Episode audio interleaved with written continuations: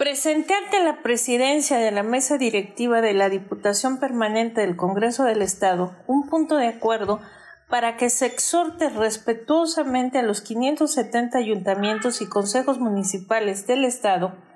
para que a través de las comisiones de salud pública y asistencia social y de protección civil redoblen los esfuerzos y por conducto de las direcciones de salud y de protección civil municipal implementen medidas sanitarias en los espacios públicos y laborales a efecto de combatir el COVID-19 en sus respectivos territorios.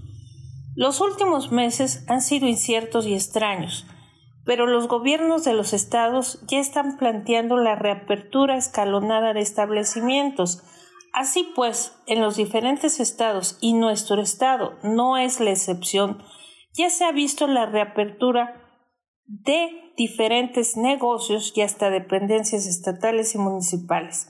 Sin embargo, en varios de los casos los establecimientos y oficinas no cuentan con las medidas necesarias para regresar a la nueva normalidad. Regresar a sus centros laborales entre las medidas generales que todo negocio y dependencia deberá implementar son la orientación y capacitación de los trabajadores para controlar la propagación del COVID-19 en los centros de trabajo a partir de estas acciones. Lavarse las manos con agua y jabón frecuentemente o bien usar soluciones a base de alcohol gel al 70%. Cubrirse la nariz y boca al toser o estornudar con un pañuelo desechable o el ángulo interno del brazo no escupir si es necesario hacerlo, utilizar un pañuelo desechable, meterlo en una bolsa de plástico anudada y tirar a la basura después de lavarse las manos. No tocarse la cara con las manos sucias, sobre todo nariz, boca y ojos. Limpiar y desinfectar superficies y objetos de uso común en oficinas, sitios cerrados, transporte, centros de reunión, entre otros. Ventilar y permitir la entrada de luz solar. Además, a través de la guía de acción para centros de trabajo ante el COVID-19, publicada por la Secretaría de Trabajo y Previsión Social, establece puntualmente la toma de temperatura a todos los que entren al centro de trabajo, así como identificar a personas con enfermedades respiratorias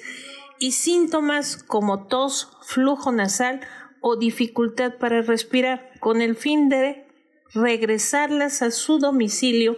en aislamiento voluntario y disminuir el riesgo de contagio.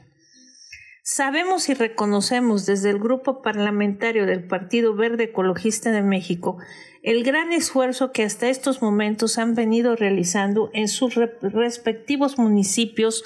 los ayuntamientos y desde luego la ciudadanía con medidas sanitarias y de confinamiento, que muchos de los casos han dado buenos resultados. No obstante ello, es del conocimiento público que a últimas fechas en algunas regiones del Estado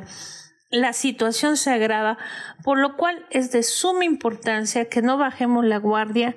En ese sentido, respetuosamente, hoy apelamos a los ayuntamientos de nuestro Estado a que redoblen los esfuerzos en sus respectivos territorios con las herramientas que tienen a su alcance.